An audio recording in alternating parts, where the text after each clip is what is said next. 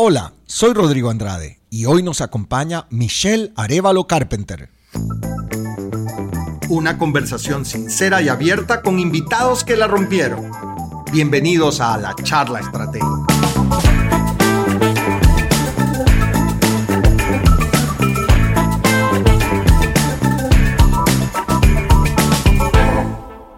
Hola, ¿qué tal? ¿Cómo están? Bienvenidos una vez más a la charla estratégica.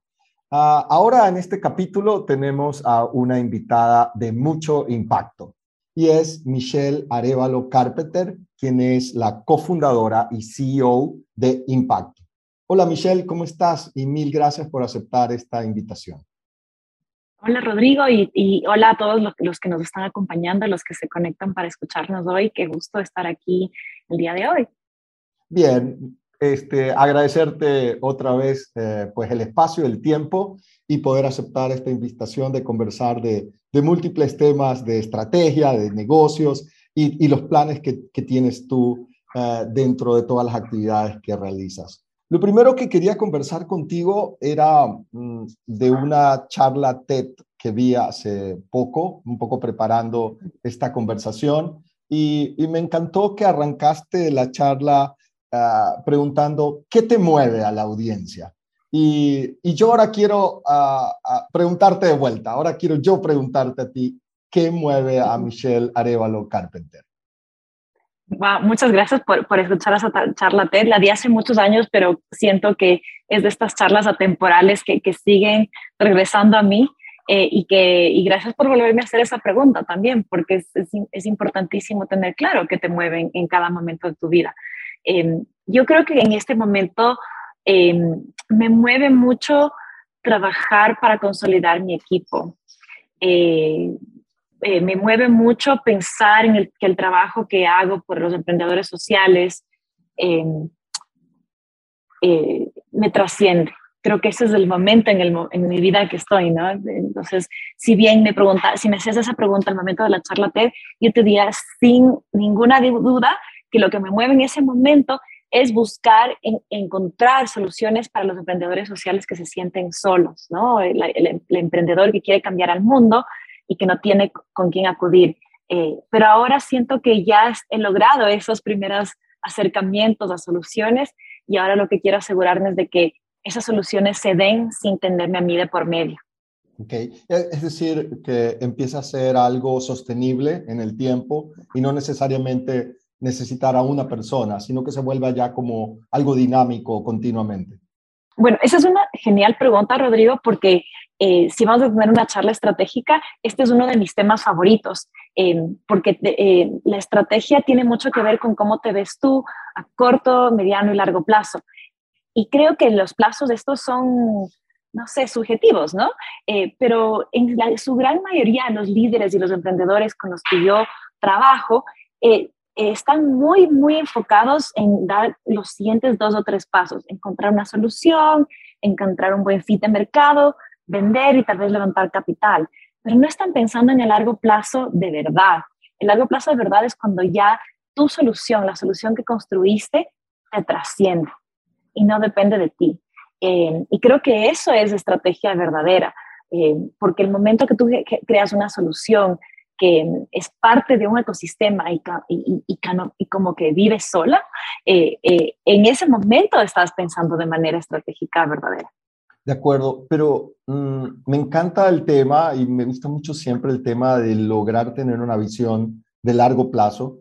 Eh, generalmente los directivos de empresas grandes mm, les cuesta tenerla y creo que para un emprendedor es todavía más difícil porque tiene tantos problemas de día a día, o sea, apagando incendios, que todavía se vuelve más difícil. ¿Cómo, cómo se podría impulsar, ayudar a, alguien a poder conservar esa visión de largo plazo? Y ese largo plazo me encantó, es más allá, que trascienda tu persona, que, que sea un sistema que pueda mantenerse en el tiempo. ¿Qué, qué le recomendarías a un emprendedor que y además sabiendo que, que, todo se le está incendiando, que tiene mil cosas, y además pedirle, oye, mira en el largo plazo, ¿qué podríamos... Claro, estás describiendo mi semana, creo. claro, o sea, eh, Ojo, ah, yo también me considero una emprendedora porque estoy en este camino de aprendizaje constante, ¿no? El hecho de que, de que dos, tres de mis unidades de negocio estén consolidadas no significa que no tenga nuevos retos todo el tiempo. Em, eh, y, empatizo completamente con lo que tú dices. Tienes incendios en todo lado, estás rodeado de incendios. Pero hoy ahí es cuando más estratégico debe ser, ¿no? Eh, si tú estás intentando apagar un fueguito, otro fueguito, otro fueguito, vas a terminar cansado y a lo mejor no estás apagando el incendio que deberías. Eh, y para eso creo que sí retomo la primera pregunta que me haces, ¿qué te mueve? El momento que tú tienes claro cuál es tu propósito, más allá de, de, vender un producto, más allá de consolidar una empresa, más allá de gastar, de tener tu propio sueldo, de contratar a otra gente, más allá, ¿Qué marca, qué, qué, qué huella vas a dejar en el mundo cuando tú ya no estés? Uf, ahí es cuando todo incendio se ve como una chispita, ¿no? Eh, te da una perspectiva y una em, claridad mental que te permite eh, continuar eh, y perseverar y ser resiliente. Y creo que de, los emprendimientos me parecía súper interesante, yo también me, me, interesa esta pregunta que me haces, hacerle esa pregunta a los emprendimientos que sobrevivieron la pandemia. Y te apuesto a que la gran mayoría tiene una claridad de propósito enorme. Correcto. Entonces, eh, por ahí va. Sí, mira que eh, lo que estás diciendo es sumamente cierto. Durante la pandemia, eh, yo, yo le dediqué mucho tiempo a estar siguiendo artículos empresariales, sobre todo McKinsey, de Boston Consulting Group, y de otras ah, consultoras grandes. Eh, me, parecía que estábamos viviendo una época interesantísima de aprendizaje y una de las conclusiones de todas estas empresas en los artículos era que las empresas con un propósito muy fuerte, un propósito mm, trascendente y que la organización realmente lo vivía, no solo que estaba ahí escrito, sino que lo vivía, fueron las que pudieron, fueron capaces de superar y en muchos casos hasta salir ganando de la, de la, crisis. O sea, ese propósito eh, es más que, oh, ya definamos el propósito porque es parte de, no, tienes que hacerlo, hacerlo vivir. A mí las últimas semanas me ha tocado eh, pensar en propósitos de nuevos emprendimientos eh, y, es un tema que hay que dedicarle cabeza. ¿Qué, ¿Qué recomendarías a los emprendedores? ¿Cómo hacerlo? ¿Cómo encontrar ese que te mueve, pero transformarlo dentro de tu empresa? yo les recomendaría tal vez, obviamente, no solo dedicarle cabeza, creo que dedicarle cabeza es un, tema de tiempo, dedicarle tiempo definitivamente, pero no solo cabeza, sino corazón. Y es, o sea, yo sé que suena súper hippie en un contexto empresarial. O sea, yo sé que suena difícil, pero si haces un doble clic en qué significa dedicarle corazón a encontrar tu propósito, significa que estás por un lado, trabajando en tu propio liderazgo, en abrirte vulnerablemente, no solamente a ti mismo, sino a tu equipo, a decir, este es mi propósito de mi vida, ¿no? Más allá de mi familia, más allá de los... Esto, esto es eh, la gran visión que yo tengo. El momento que tú pones tu, tu sueño más enorme frente, enfrente de tu equipo de trabajo, pues es un momento de vulnerabilidad y requiere mucho corazón y mucha valentía hacerlo, mucho, mucho coraje, ¿no? Courage, como dicen en inglés, ¿no? Coraje en el sentido de ira. Em, y creo que en ese sentido, em, el emprendedor que arranca con, con, algo que de verdad le hace latir el corazón, o como lo decía en la, mi charla en esa antigua, ¿no? Todavía como no se la memoriza, ¿no? Que hace hervir el estómago, ¿no? Que tú dices, esto, esto debe cambiar, este problema me irrita, esta, esta situación o esta realidad, esta inequidad, esta contaminación, esto no puede seguir sucediendo, porque yo no quiero que mis nietos me juzguen por qué hice en, cuanto a, a, lo que estoy viendo en este momento, ¿no? Eso requiere corazón creo que en nuestra historia reciente, estoy hablando de los últimos tal vez 500 años, ¿no? Eh, nos, nos, ha, nos, nos ha llevado a pensar que hay una, un dominio del raciocinio cerebral, meterle la cabeza, ¿no? Eh, sobre el, eh, el, dominio emocional o tu, tu dominio sobre lo, lo, lo, que, lo que te mueve, ¿no? Em, y creo que en ese sentido em, hemos perdido muchísimo esta conciencia de que en realidad las grandes, los grandes cambios en la historia suceden cuando alguien hace algo completamente irracional o, eh, em, y, que se siente completamente correcto, ¿no? Eh, entonces, ese es el tipo de cambios y de saltos históricos que quieres hacer. Por eso es que estrategia es pensar en trascenderte, estás pensando en las próximas generaciones, en cómo te van a recordar, ¿no? No, me encanta, me encanta. Muchas gracias por todos esos conceptos. Yo también ahí estaba investigando un poco de, de lo que tú hacías y encontré una repetición de un término, emprendedora social, muchas veces mencionado junto a tu nombre. ¿Qué significa ser emprendedora social? ¿Qué, qué es esto? ¿Nos puedes explicar de qué se trata?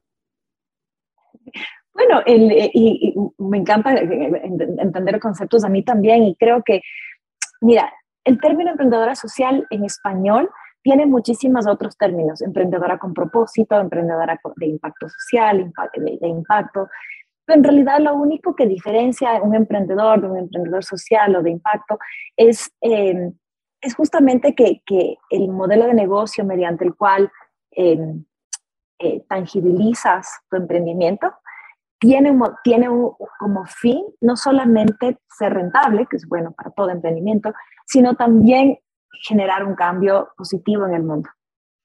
Eh, y esa diferencia parecería algo pequeñito, parecería algo que le pides a tu departamento de marketing que te lo arregle, pero en realidad es, es, es, enorme el momento que tú creces, porque te ayuda a tomar decisiones importantes en cada paso que tú, que tú avanzas. Entonces, por darte un ejemplo muy personal, nosotros empezamos Impacto, tenemos Impacto eh, es, es, mi empresa, es una empresa B, que podemos hablarlo también, es una certificación que dice que una empresa social en realidad es social. Em, pero la primera unidad de negocios de impacto cuando arrancamos era espacios de coworking. Eh, y nos fue muy bien, nos sigue yendo muy bien. Seguimos siendo tal vez la red más grande de espacios de coworking del país. No hubo falta de, actores a nivel regional, a nivel global, que ya nos llamaron, a ver, ustedes son el, ganador local en Ecuador, convirtámoslos entonces en el, en, el McDonald's del coworking, podemos replicarlo en 500 ciudades, van a ser increíbles, imagínate esta valoración de WeWork, ¿no? Y creo que fue un momento importantísimo para nosotros entender nuestro modelo de negocio volviéndonos a hacer la pregunta, ¿cuál es nuestro propósito verdadero? ¿No? Somos una empresa de bienes raíces que quiere crecer por crecer? No. Nosotros empezamos el espacio de coworking porque queremos crear un hogar, una comunidad para los emprendedores.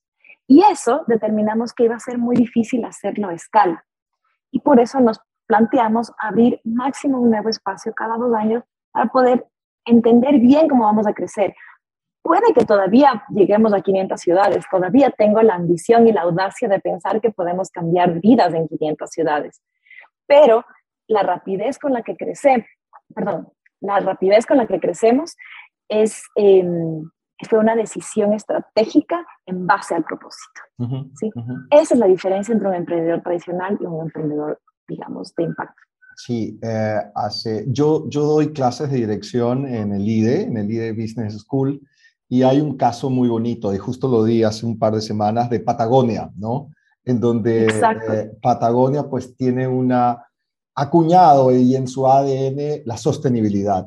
Y el caso pues te cuenta que hay muchas situaciones en las que se decide desde el punto de vista de negocio probablemente vender menos, eh, crecer menos por respetar o por mantener ese propósito que está eh, presente. Y un poco siempre la discusión que, que, trato de llevar a los chicos es esa paradoja, ¿no? ¿Qué, qué hago? sigo creciendo, soy más rentable, gano más dinero, que tampoco está mal porque parte de la sostenibilidad es que sea rentable, eh, o me mantengo en ese principio que creo firmemente.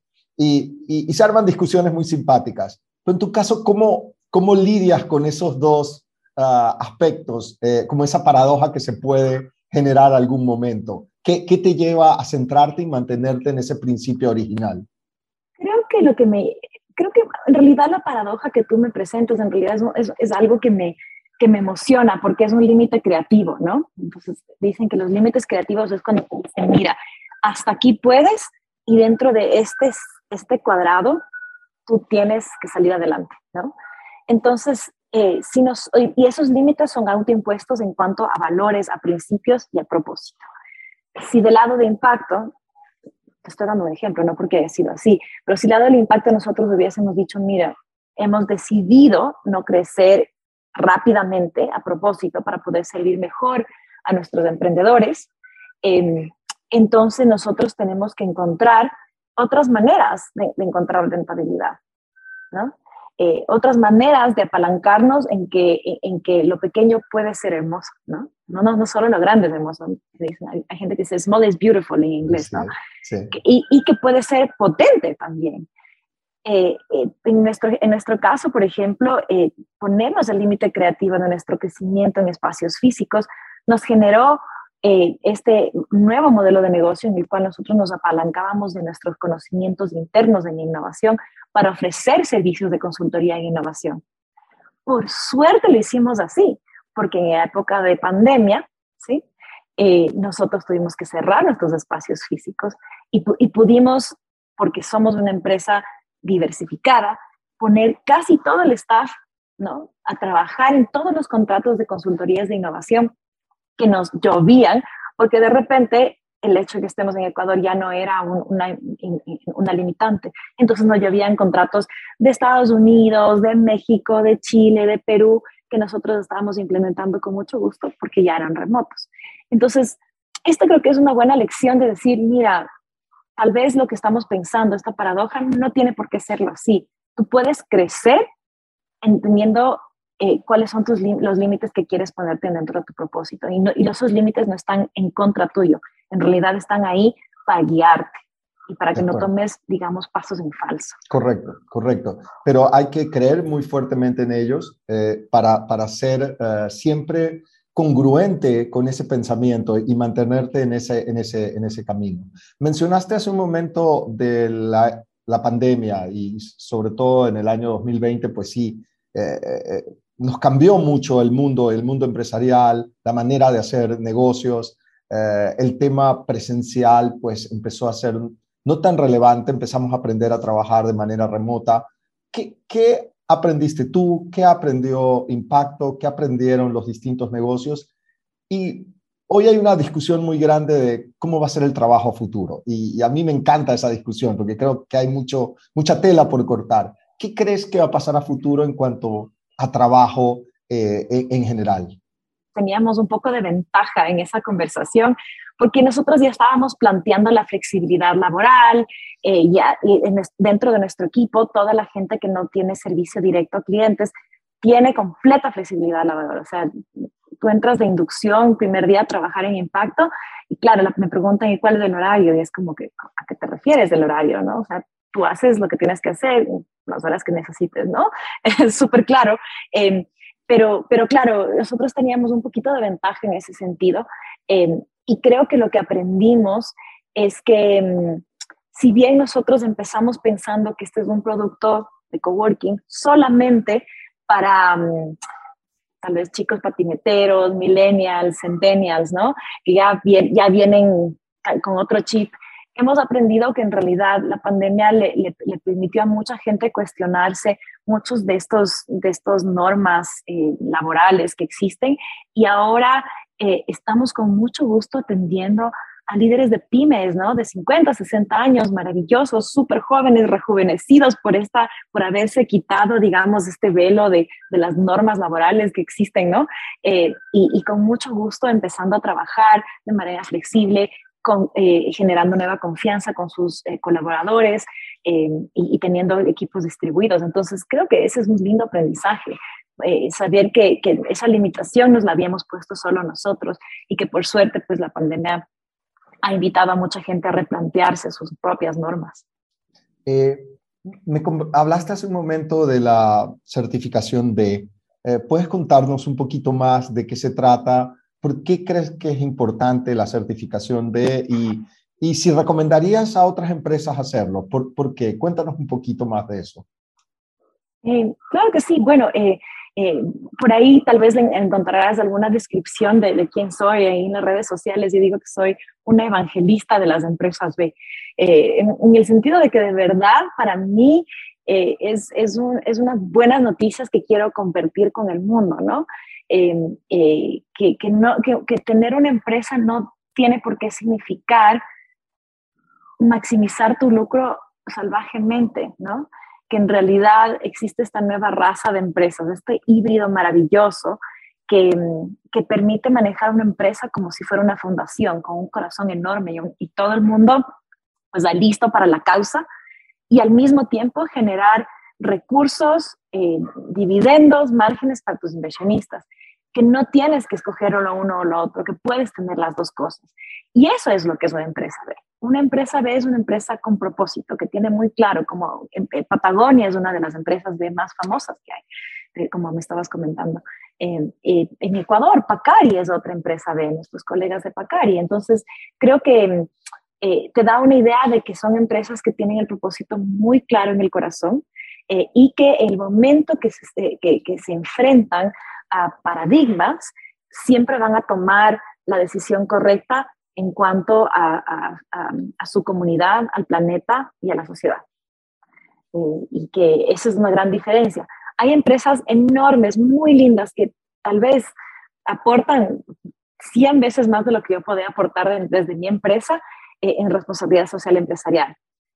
Pero sus presupuestos, sus aportes están limitados solamente a lo que les sobra. Entonces, si es un mal año, pues dan menos, si es un buen año les dan más, no sé. Sin embargo, eso no es una empresa Una empresa B más, va más allá de la responsabilidad social empresarial. Eh, ser una empresa B, una vez más, es un tema de estrategia y de liderazgo. De acuerdo. Este, yo creo que hoy, y lo he hablado con algunas personas que eh, han estado también en el, en el podcast, este, por ejemplo, Edwin Astudillo de CHOP, que maneja todo el proyecto de sostenibilidad de ellos a nivel Latinoamérica. Estuvo también este, Carla de, de Barbotó de, de, de, Pacari, estuvo acá y nos habló un poquito de, de, de las empresas B y la certificación de ellos. Y, y, siempre en todo este esquema de sostenibilidad, pues hablábamos también de este concepto de equidad de género, ¿no? De reducir esa brecha eh, de género y dar muchas más oportunidades a las mujeres, tanto opción de trabajo como también un sueldo eh, eh, equiparable o similar a, al de los hombres y demás. ¿Eso en impacto se preocupan de eso? ¿Tienen algún programa específico para reducir esto o empujar e impulsar a las mujeres en emprendimientos? Em, qué buena pregunta, porque la respuesta es sí, ¿no? Eh, eh, sí, en todo sentido. O sea, creo que al ser una empresa liderada por mujeres, ¿no? Está liderada por mis dos socias, Carolina Brito, Daniela Peralvo y yo, entonces ya somos un triunvirato de mujeres, que ya en sí es una cosa súper, eh, digamos, escasa en el mundo de la innovación, más escasa en el sector viene de raíces, incluso más escasa en el mundo de inversión, que tenemos también un fondo de inversión. Entonces, ya creo que el hecho de ser lideradas por mujeres ya nos lleva muy lejos. Pero podríamos ser lideradas por mujeres y ser unas completas machistas las tres, ¿no? Entonces, sí creo que es importante tomar en cuenta que tomamos nosotros muy en serio eh, una causa que es la causa de equidad. Eh, eh, tenemos, primero que todo, tenemos una política ya muy intencional eh, no es un tema de cuotas, es un tema de cultura organizacional. En todo momento que nosotros eh, eh, representamos liderazgos, nosotros tenemos, antes de la pandemia teníamos 150 eventos anuales, paneles, charlas, webinars, todo, ¿no? Entonces, nosotros em, siempre, por temas de cultura organizacional, hay una equidad de género, no existen paneles de solo hombres. Eso para nosotros es una aberración, no representa a la sociedad y, y, y no sucede. Entonces, eh, sí tenemos estas políticas específicas. Eh, tenemos también programas especiales eh, que hemos hecho, por ejemplo, con la Embajada de Estados Unidos, que lo hemos hecho también con fundaciones internacionales que nos, que nos invitan o que nos, bueno, nos contratan a veces también para impulsar el emprendimiento femenino o el emprendimiento enfocado en generar soluciones femeninas. Un ejemplo fue esta incubadora de empresas que nos invitaron a, crear para emprendimientos en toda la región latinoamericana, liderados por hombres y por mujeres. Es más, muchos liderados por hombres, eh, pero invitarles a decir, miren, ustedes pueden ganar un fondo especial si de verdad se enfocan en resolver problemas de la salud femenina. Algo que, o sea, todas las empresas de seguro, eh, todo lo que es health tech, ¿no? Todo lo que tiene que ver con em, empresas de, doctores, de, todo lo que tiene que ver con medicina, eh, generalmente tienen un, punto ciego que es la salud femenina. Entonces, eh, es lindísimo para nosotros impulsar proyectos que, que le, le, metan el ente de género a los varones y a las mujeres que están en el emprendimiento, decir, miren, no lo hagan por pena o por oportunidad o porque pobrecitas, esto es una oportunidad de mercado, es el 50% de la población, ¿no? Entonces, si yo hablo con una farmacia que quiere, una, una cadena de farmacias que quiere digitalizarse, le digo, ve, ¿tú para qué te quieres digitalizar? ¿Para qué? Para vender más. ¿Cuál es tu perspectiva de género en tu estrategia? Nada más. Entonces, ah, mira, ¿sabías tú que el 100% de las mujeres mayores de 12 años te visitan una vez al mes? El 100% tienen que visitarte, entonces piensa en ellas, ¿no? Entonces creo que hay una oportunidad enorme ahí eh, de mercado. Em, eh, y creo que también para nosotros ha sido muy importante generar un espacio dentro de impacto, no solo nuestro espacio físico, sino nuestros espacios virtuales, nuestros espacios de aprendizaje, de mentoreo, de mentoreo eh, para que también los hombres em, tengan conversaciones honestas sobre el peso que tiene sobre ellos eh, también los roles de género. ¿no? Entonces, conozco muchos emprendedores que, que tal vez podrían ser más exitosos como, como hombres si, estuviera, si tuvieran un poquito más de libertad, no sé, de empatizar. ¿no? Eh, eh, tal, vez son emprendedores en el mundo de, de EdTech, ¿no? de tecnología de educación, pero si se permitieran a sí mismos dar un paso más adentro y decir, ¿cómo me sentiría yo si fuera una madre? Creo que el éxito sería mayor. Entonces también, o sea, las inequidades de género, los roles de género, nos afectan a todos como sociedad, no solo a las mujeres. Eh, y en ese sentido tenemos una visión muy empática, ¿no? De que la, equidad de género es, es una solución para toda la sociedad, no solo para nosotras porque somos mujeres. En realidad eh, eh, nos, mejorará a todos. Y, y, ahí tomo un poco este concepto tuyo de tratar de de, cumplir eh, varias, varias, varios objetivos, en donde a veces se habla de, equidad de género, pero como cumplir una cuota, ¿no? un, número, eh, que sean 50-50.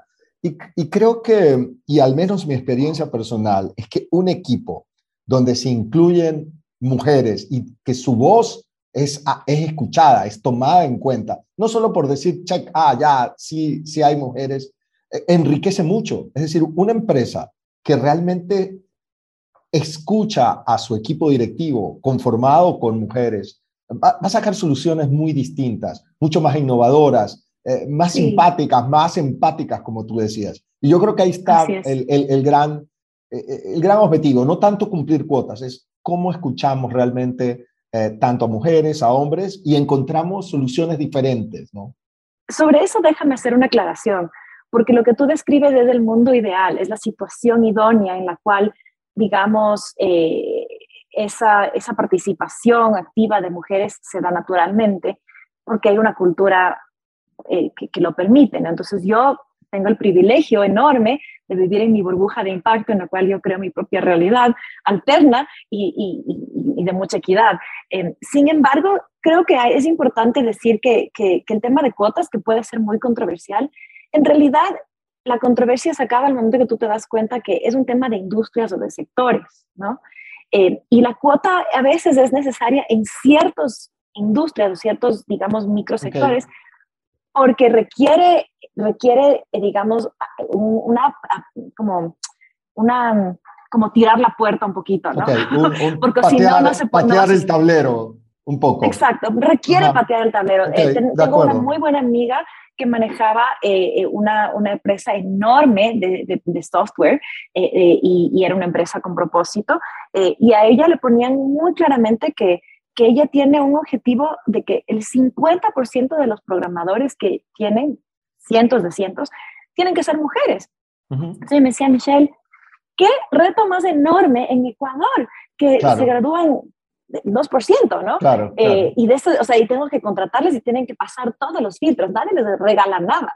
Entonces ella estaba constantemente haciendo becas especiales, trabajando, pero, eh, o sea, te, prometo que ella no hubiera ido a tocar las puertas de los decanos de las facultades de, en universidades si no hubiese sido por la cuota. De acuerdo, eh, y esa cuota pues es linda, pues obliga. Claro, es, es, es correcto, es correcto, sí. Tal vez no es al final el gran objetivo, pero ayuda, pega un impacto y eso es lo que permite ir, ir creciendo y escuchando esa, esa voz. Uh, ¿qué, qué, qué, planes a futuro tienes, Michelle? ¿Qué cosas eh, estás cocinando? ¿Qué se, ¿Qué se viene a futuro? Bueno, algo lindísimo que nos, que nos sucedió, creo yo, durante la pandemia es, es este planteamiento, ¿no? Eh, hacia dónde va impacto, vamos a seguir trabajando en la integralidad, ¿no? Eh, o vamos a, crecer, digamos, un solo modelo. Y, creo que, y nos dimos cuenta que para completar, digamos, la suite de servicios que ofrecemos a, los emprendedores, teníamos que cerrar una brecha importante que la habíamos identificado hace muchos años ya, que es la falta de capital adecuado para los emprendedores de impacto social y ambiental. Ya desde hace muchos años nosotros venimos eh, siendo anfitriones de la Cumbre Latinoamericana de Inversión de Impacto. La inversión de impacto es un tipo de inversión que está más o menos en los 33 billones de dólares en América Latina. Eh, entonces hay mucho dinero dedicado a, invertir en empresas que generen impacto social o ambiental positivo. Y claro, es, es, el perfecto tipo de inversión, el, mejor tipo de inversión para atraer a, Ecuador y a la región andina. ¿Por qué? Porque no están viendo tamaños de mercado, ni riesgos país, de, ni, ni quién está de turno en la política. En realidad lo que ven es oportunidad de generar un buen impacto. Entonces, si ellos invierten en Haití, pues ¿por qué no Ecuador? De acuerdo. Entonces, em, eh, en este proceso nos dimos cuenta que muchos de estos fondos son demasiado grandes y no, no tienen oportunidades invertibles para el, tamaño de los emprendimientos donde están. Todos son pequeñitos, ¿verdad? Son buenos, pero creo que necesitábamos un, un, fondo de inversión local, pues que sea un puente entre los fondos internacionales y el momento en el que están los emprendedores en Ecuador. Así que lanzamos eh, el, el, fondo Impacto Capital, un fondo de inversión. Eh, la mayoría de, digamos, de LPs o de capital proviene de empresarios y ejecutivos eh, locales, que también es algo súper interesante para nuestros contrapartes internacionales, porque nos dicen, mira, si tú tienes, qué sé yo, unos buenos 30 empresarios reconocidos ecuatorianos, pues entonces mi riesgo en, invertir en Ecuador baja enormemente, porque yo sé que hay gente local que sabe de la industria, sabe de las regulaciones, eh, hasta sabe del capital social del emprendedor que no va a meter dinero sí, o sea, en algo que tiene mucho riesgo. Entonces es lindo porque ya tenemos, imagínate, estamos, vamos a cerrar el, levantamiento de capital el 31 de marzo, ya, ya casi hemos terminado de levantar todo el capital y ya tenemos tres fondos internacionales que nos dijeron, a ojo ciego, lo que ustedes inviertan, nosotros coinvertimos dos, tres veces. Entonces es hermoso para nosotros saber que no solamente nuestro fondo pues nos beneficia a nosotros, les beneficia a nuestros emprendedores, pero genera este efecto onda, ¿no? Eh, de, de, de, no sé, animar a nuevos inversionistas pues a sumarse eh, eh, y, y, tal vez a, no sé, a salirse de lo normal e invertir en un país más pequeño como Ecuador. No, muy bien, te felicito mucho y, y me quedo aquí con, ah, tomo nota para dentro de unos meses volver a conversar y que me cuentes qué pasó y qué generó el fondo. Creo que ahí queda una historia todavía por, por contar con, con esta nueva iniciativa. Y ahí te presento a mi socio Justin, que es eh, el, managing partner, es, genial. Encantado, encantado. Oye, para, para ir terminando esta charla, cuéntame un poco, eh, y te dije al inicio que me gusta preguntar un poco, ¿qué, ¿qué hobby, qué pasatiempo, qué te gusta hacer ya fuera un poco de impacto y de todos los proyectos que tienen? ¿Cómo es un poco Michelle en la vida eh, diaria, en su vida familiar? Bueno, eh, bueno, últimamente mi, mi, tiempo libre es, es limitado, em, pero mi tiempo libre lo, lo, divido entre, em, obviamente, estar con, con, mis hijos. Tengo mellizos de, de dos años. Oh, eh, entonces, ya te imaginarás, mi casa es, sí, mi casa es llena de felicidad, risas, juegos. Eh, pero siempre, ¿no? Claro, uno que otra caída, pero, pero es, eh, va por ahí. Eh, y claro, y otra cosa es para mí que ha sido muy importante, creo que es algo de que, del autoconocimiento, ¿no? Yo, yo soy una de esas personas que está siempre pensando en la cabeza, funciona todo el tiempo. Em, pero creo que ya no sé si es la edad o si es las experiencias de vida, eh, más y más aprecio los momentos en que puedo em, calmar la mente. Eh, y por mi tipo de personalidad se me hace difícil meditar, entonces hago lo contrario, ¿no? Yo llego a este espacio meditativo tal vez corriendo, corriendo distancias eh, fuertes en altura eh, o haciendo esta bicicleta estática, ¿no? Entonces eso me calma la mente y me permite estar presente. Así que esos son mis dos hobbies en este momento. Eh, alguna vez, pues la fotografía fue algo que me, me, enamoraba y espero que algún día pueda retornar a ella porque era algo que, que de verdad extraño en la parte creativa. No, pues está muy bien. Sí, yo creo que un poco habiendo leído también de temas de meditación, por un lado te dicen, bueno, que, calles la mente, pero otras, otras formas de meditar son lo que tú dices, es más bien repite algo, ¿no? Eh, llena tu mente de algún tipo de pensamiento eh, para que no esté divagando eh, la mente. Así que ahí se logra en cualquiera de esas dos formas, pero, pero súper chévere. Este, Michelle, yo te, te agradezco muchísimo. Ha sido una charla muy, muy constructiva, como decía al principio, de impacto. Y la verdad que te comprometo para en unos meses volver a conversar y que nos cuentes qué pasó con ese fondo, qué ha hecho, en qué, en qué ha eh, ayudado o aportado a, la sociedad y en nuevas empresas eh, o emprendimientos sociales. Te agradezco muchísimo. No sé si algo más que quieras este, decirnos y complementar. No, nada más, creo que agradecerte a un mundo, Rodrigo, una conversación de verdad, de esas de calidad, eh, y me da muchos, eh, mucho gusto haberla compartido no solo contigo, pero saber ahí que, que los escuchas estarán eh, no sé, también asintiendo con la cabeza o diciendo, no, yo quiero decirle algo. En todo caso, eh, siempre me pueden eh, encontrar por redes, me encanta conectar, soy una, una, no sé, una conectora innata y, y, todo, todo contacto que reciba, pues bienvenido. Me encantará también continuar esa conversación online y offline con todos quienes vayan a escuchar. Muy bien, mil gracias a todos por escucharnos. Creo que ha sido una charla estratégica maravillosa y muchas gracias, Michelle. Gracias por escucharnos. Te recuerdo suscribirte a las plataformas Spotify, Apple Cast y Google Cast. Y así no te pierdas de ningún episodio.